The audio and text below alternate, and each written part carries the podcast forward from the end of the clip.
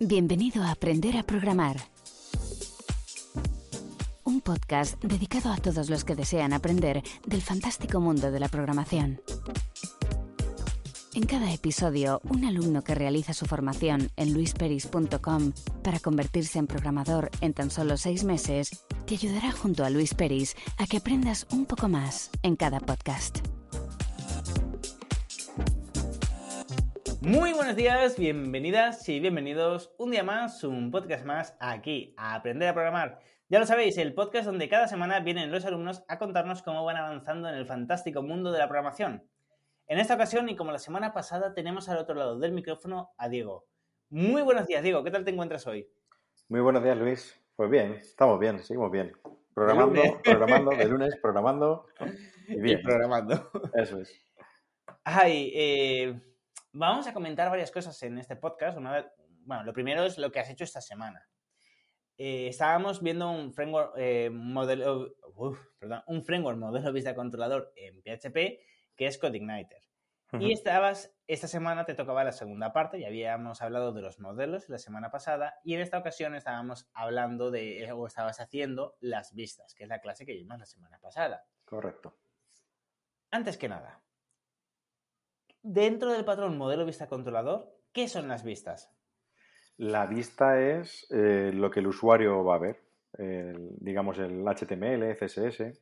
Vale, vale. Eh, pero ¿cómo se crea? Tengo, tengo, curiosidad. ¿Se crea toda la página con el menú, se repite 50 veces o, o cómo? Eh, no, vas, eh, vas creando, digamos, secciones.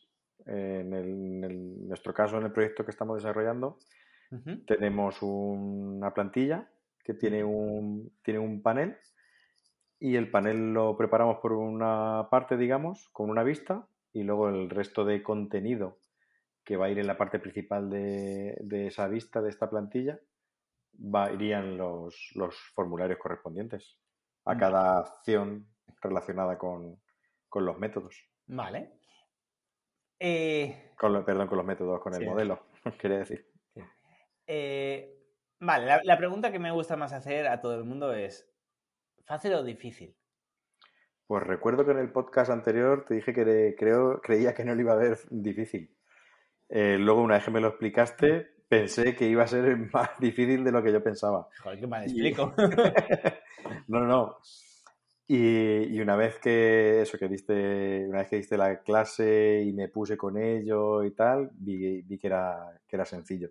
Tienes, vale. tienes su aquel, pero vamos, es, es, es, fácil, es fácil. Realmente estamos hablando de que estás desarrollando bajo un framework PHP. Por cierto, para todos los haters de PHP, tranquilos que la formación que realizo no se centra en PHP, sino en JavaScript. Pero esta parte es muy importante porque todavía en gran parte de las empresas eh, se pide que sepas el patrón eh, MVC. Uh -huh. eh, dicho esto, eh, ha habido una parte que me ha hecho mucha gracia. Ahora hablaremos del proyecto para la gente que no haya escuchado los podcasts anteriores. Eh, pero me has dicho, joder, Luis, yo no sé si voy a llegar a tiempo, no sé si, si lo voy a terminar a tiempo. Sí. Y pasa mucho. Pero ya tienes prácticamente el proyecto terminado. Tienes el modelo, tienes sí. las vistas y solo falta juntarlos en el controlador. Sí. Uh -huh. O sea, algo bueno que tiene el, el patrón MVC es que te ordena el código de tal forma y te lo ordena todo de que primero es extremadamente fácil. Es decir, haces un modelo y es copiar y pegar. No nos engañemos. Es, efectivamente. De, o sea, hecho, como, de, hecho, como, te comenté antes, da la sensación de dices, algo estoy haciendo mal porque no puede ser tan fácil. Sí, creo que los alumnos, eh, esto les sonará porque lo, eh, no eres el primer alumno que lo dice. No, no, no, pero, pero es una de las ventajas de trabajar eh, con capas de abstracción. Lo bueno que tienen las capas de abstracción, en este caso el framework MVC, es eso, es que una vez haces uno, el resto es igual. Es, es igual, o sea, es súper sí, sí. cómodo trabajar con eso. Y claro, para los programadores, súper fácil, eh, súper agradable trabajar en una empresa con, eh, con, este patrón. Y para el empresario, bueno, tiene, hace, hacen proyectos interesantes, o sea, proyectos de complejidad eh, media, media alta, y, y, la hacen en cuatro o cinco días como mucho. O sea, eh, súper productivo y bueno. Yo creo que, yo, creo, Luis, que es por, será porque aún no hemos llegado a la parte de digamos, de, de futuro, como dices tú, la de JavaScript. Sí. Pero yo creo que a lo mejor muchas empresas siguen tirando de, de modelo vista controlador sencillamente a lo mejor por eso, ¿no? Por la facilidad que tiene de desarrollar un proyecto rápido. Sí, eh, sí, de hecho el JavaScript de, siguiente generación eh, no es, o sea, es súper divertido, a mí me encanta, para mí es mil veces más divertido y mejor, pero no es tan fácil. O sea, no es tan fácil, ya, ya nos meteremos en política, eh, porque está extremadamente atomizado todo, hay demasiados creadores con demasiados repositorios súper pequeños, más que repositorios, modelos. Eh, eh, o paquetes, mejor dicho, súper pequeños. E, es muy diferente y yo diría que el tiempo de desarrollo se tarda muchísimo más en, en JavaScript de siguiente generación que en framework modelo vista controlador. Y cuando he hablado con empresas que en plan me he enfadado porque, porque, o sea, porque tenían clientes que a lo mejor yo les había mandado a, esa empresa y estaban haciendo una cagada. O sea, dije, no, no, no, o sea, no, perdona. Alguien que yo doy la cara por vosotros lo hacéis con esta, esta y esta tecnología. No voy a tolerar que lo hagáis con eso. No, pero es más rápido, es mejor. Y dices, ya, ya, ya. Pero más, o sea, mejor no. Porque también CodeIgniter, Laravel, Symfony, ZenFramework, eh, PHP, todos estos tienen un problema muy heavy. Y es que te cargas, eh, o sea, sí, son sistemas monolíticos y no basados en microservicios. ¿Qué quiere decir esto? Que dices, vale, ¿cómo narices conectas CodeIgniter? Lo que estás haciendo no te sirve para conectarlo a una app nativa. No sirve. Claro. Eh, y el problema es que en el presente cada vez los teléfonos móviles se utilizan más están más presentes, valga la redundancia. Exactamente. Entonces, sí que es cierto que es más rápido y, es eh, y eso creo que es innegable. Siempre habrá la típica persona que diga, no, no, yo, yo programo súper rápido en ExpressJS, con Canex o Sequalize, con RIA, con no sé cuál. Que sí, siempre habrá lo, típico. Pero para programadores juniors, CodeIgniter, Laravel es mil veces más rápido que meterte en JavaScript de siguiente generación. Lo que pasa es que, bueno, la tecnología evoluciona y eh, necesitamos, bueno, y, todo va enfocado a, los microservicios. Y, igualmente a mí, a mí, o sea, a mí yo que he amado mucho desde hace mucho tiempo CodeIgniter, eh, también tengo que decir que es mil veces más divertido JavaScript de siguiente generación que, que, CodeIgniter. Sí no es que sea más difícil, un poco, un poquito más difícil, sí que, sí que, pero no, es que sea mucho más difícil, es quizá tardas más en hacer las cosas, pero no es difícil, ¿eh? Simplemente es que tardas más en hacerlo. Está todo tan atomizado, tienes que hacer cada componente que luego es reutilizable, cosa que con este código no es reutilizable en las vistas como tal. Eh, pero sí que es cierto que, tardas más, pero es muchísimo, muchísimo más, personalmente, esta ya es una opinión totalmente subjetiva y nada objetiva y totalmente personal. Para mí es muchísimo más divertido trabajar con JavaScript de siguiente generación que con CodeIgniter. Lo que pasa es que, lo que estabas diciendo, en las empresas todavía se utiliza el CodeIgniter, el Laravel, el KPHP, tanto por el código legado como con la, con, la empresa que me peleé, que le dije, oye, oye, para el resto de clientes, haced lo que queráis, pero para mis clientes, hacerlo así. Eh, y lo supervisé yo, en ese sentido. Pero, bueno, para mis clientes no, para los clientes que yo les refería. Eh, pero, pero más que nada por eso, porque es que es, es, una... Bueno, porque, porque es, eh, o sea, es el... Es, el, sí, eso, se va a quedar en el, en el pasado. Sí, pero más que nada porque las aplicaciones mobiles eh, están ahí. Luego también el navegador está evolucionando muchísimo. Por ejemplo, una cosa que no tiene, que no está pensado el MVC como tal, eh, son para. Ah, estoy seguro que alguien me dirá, ah, pues sí que se puede hacer APIs en Laravel. Ya, pero es que no está pensado para eso, por mucho que se pongan. Eh, la y, lo que, y, lo que, comentábamos en el podcast anterior, el, atractivo que tiene JavaScript con respecto, por eso, por la versatilidad que tiene, y PHP no la tiene ya. Totalmente. Luego hay otro, hay otro tema, hay otro tema que es fundamental, la velocidad de las páginas web con JavaScript no tiene nada que ver con PHP. Y ya no hablamos de, PHP, se critica mucho porque dicen, no, es que es un lenguaje interpretado. Ya, ya, es que JavaScript también. La diferencia aquí son dos. Primero, que cuando tú haces clic ahora con CodeIgniter, eh, se te recarga toda la página. Aunque sea unos milésimas de segundo y sea súper rápido. Pero se te tiene que recargar, toda la página. En cambio, con JavaScript eh, de siguiente generación. Solo la eh, parte que hace falta. No, ni siquiera Ah. eso. En la primera consulta, en principio, se te descarga absolutamente todo, en principio y en final.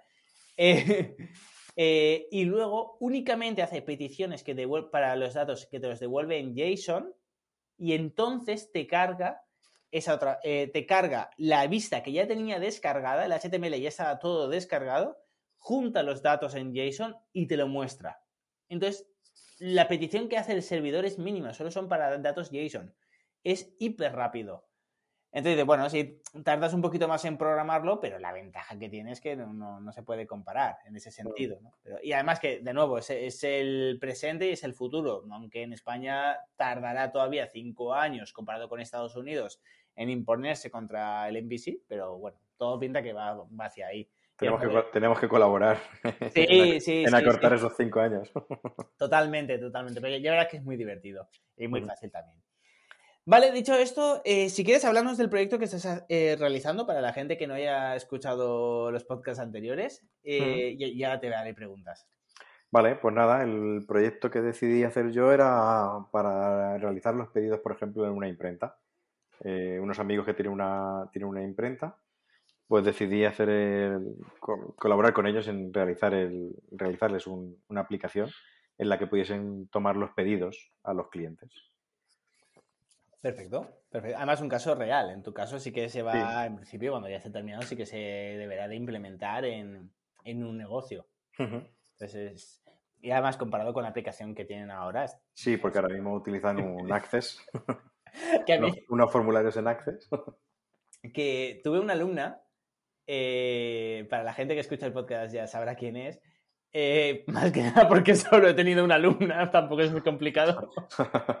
bueno, por lo menos una- solo, eh, de hecho he tenido dos alumnas, lo que pasa que eh, una era formación de empresarial, de tecnología, y, y la alumna que estoy diciendo es la única que ha hecho de programación. Eh, así que, mujeres que escuchan el podcast, adelante, empoderaros y apuntaros, por favor. que demasiado testosterona aquí. Ahora, en serio. eh, que tenía también una base de datos que era de un videoclub que tenía y estaba en Access. Por detrás funcionaba todo con Access. Y yo lo que, lo que me daba bien miedo es el día que el ordenador pete, ¿qué haces? O sea, que sí, que aquí haces backups, pero ¿cómo haces backups en, en Access? Eh, o sea, no, no es algo que esté pensado, pensado para estar en la nube. Que seguro que, que Microsoft tendrá su solución. No, no sé, es algo que dices, hostia, es, es antiguo eso, ¿eh? Y la gente, no, eh, las empresas no suelen hacer backups diarios. No, no. Pero bueno, así que bueno, tú, tú le brindas una, una solución. Dicho esto, entonces es un, bueno, estás haciendo un software con CodeIgniter para una gestión de una imprenta, ¿no? Que, que tendrá gestión de clientes, gestión de, de productos, eh, de, bueno, de órdenes, Sí, de pedidos, de eh, pedidos activos, eh, caducados, cuándo hay que entregar un producto, cuándo hay que entregar un, un servicio, etcétera. Eso es. Vale, y ahora eh, ya hiciste la semana pasada la parte de los modelos, las conexiones con la base de datos, y ahora estás con la parte de las vistas. Con las vistas. Vale, y ahora es lo que hemos hablado antes, que te preocupaba algo, que te preocupaba el de no voy a terminar a tiempo. Ah, sí. ¿Por Eh, qué? sí, el- mm, por eso, porque me entiendo a lo mejor que me falta la parte de ver los controladores para relacionarlos entre sí, la- el modelo y la, y la vista, pero también en parte porque hay un, como hemos comentado antes, eh, la parte de los pedidos se me la tenía ahí un poco complicada mentalmente a la hora de plantearla. El pedido con las líneas de pedido. Eh, y además ha pasado algo muy curioso, que realmente tu problema, y esto pasa mucho, tu problema no ha sido la programación, en plan, no sé cómo programarlo, sino, y- o ni siquiera no sé cómo diseñarlo, o sea, no sé cómo hacer el, el HTML, Sí. CSS, sino que no se me ocurre cómo puedo mostrarlo. Eso es, es más de planteamiento del problema, del realmente lo que quiere hacer, del programa que quiere hacer, la aplicación que quiere hacer. ¿Y cómo lo hemos solucionado? Pues la has solucionado muy fácil. No, que- no, Pues nada, un par de. Yo, lo, yo te lo había planteado en, en una sola vista y tú me lo has planteado mejor en, en separarlo en dos vistas. Por un lado hacemos el pedido y por otro lado las líneas de pedido. Sí, bueno, pero me refería más a, a- a la aplicación que hemos utilizado para, para- para probar si nos gustaba sí o no. Ah, eh, con ScaliDraw. Exactamente. Ujú. Aplicación totalmente recomendada para hacer los, pedazo, Pedazo de herramientas, sí, para hacer los wireframes, sí. Bueno, pues en un par de semanas eh, que nos metemos ya en Node.js, eh, bueno, los alumnos que, hayan escuchado a alumnos anteriores ya los digo los alumnos, los oyentes que hayan escuchado a alumnos anteriores ya lo sabrán. Pero la primera semana que nos metemos en Node.js, que creo que es dentro de dos semanas, sí, dentro de dos semanas, eh, justamente vemos el código de SkellyDraw y, lo compilamos. Y esto nos permite o te permite hacer tu propia versión y meterlo, si te compras un dominio, meterlo en tu dominio y tener tu versión de ScaleDraw modificada. Así que ya sabes, en dos semanas vas a poder tener tu propia versión. voy, a tunear, yo el ScaleDraw. Sí. vale, perfecto. Eh, sí, lo que hemos hecho cuando, tenemos una, duda de no sabemos cómo hacer esto, ScaleDraw, que simplemente es para hacer bocetos. El resumen es que es para hacer bocetos y va genial. Eh, hemos hecho un pequeño boceto de en plan, yo lo haría así, ¿tú cómo lo harías? ¿Lo harías así? Bueno, yo lo haría en dos vistas, porque así la primera vista crea la orden, le dices quién es el cliente, le dices cuál es la fecha de entrega, la fecha de, recepción, etcétera, le pones una nota si quieres, y luego eh, le das a avanzar o a guardar, le podemos poner como sea, y luego ya te aparece las otras vistas donde ya puedes ir añadiendo ese pedido todo lo que tienen. Tiene, eh, quiere, yo qué sé, cinco fotocopias, cuatro encuadernaciones y, dos cartulinas, por ejemplo. Y nada, y, ya está. Y lo hemos visto eh, con un boceto, ha dicho, ok, pues adelante. Ahora ya puedes seguir. Que a veces lo que nos falta es eso, es eh, tenerlo en el boceto. Que tú lo habías hecho boceto de todos, pero esa parte no, se, no te salía. Eso es. Perfecto. Nada, pues no. por último, ahora que nos queda por ver, Diego. Eh, nos queda ver los controladores. Vale. Eh, pues nada, pues ya está. ya solo queda al, lío. ya solo queda que te despidas de tus oyentes. Voy cerrando el podcast y empezamos la clase. Pues nada, eh, nos vemos, nos escuchamos, siempre digo nos vemos, nos escuchamos en el próximo podcast y cualquier duda podéis acudir a mí o a Luis. Perfecto, pues ya lo sabéis. Muchísimas gracias a todas y todos por estar ahí un día más, un podcast más aquí en Aprender a Programar. Y nos escuchamos la semana que viene con Diego. Hasta entonces. Chao.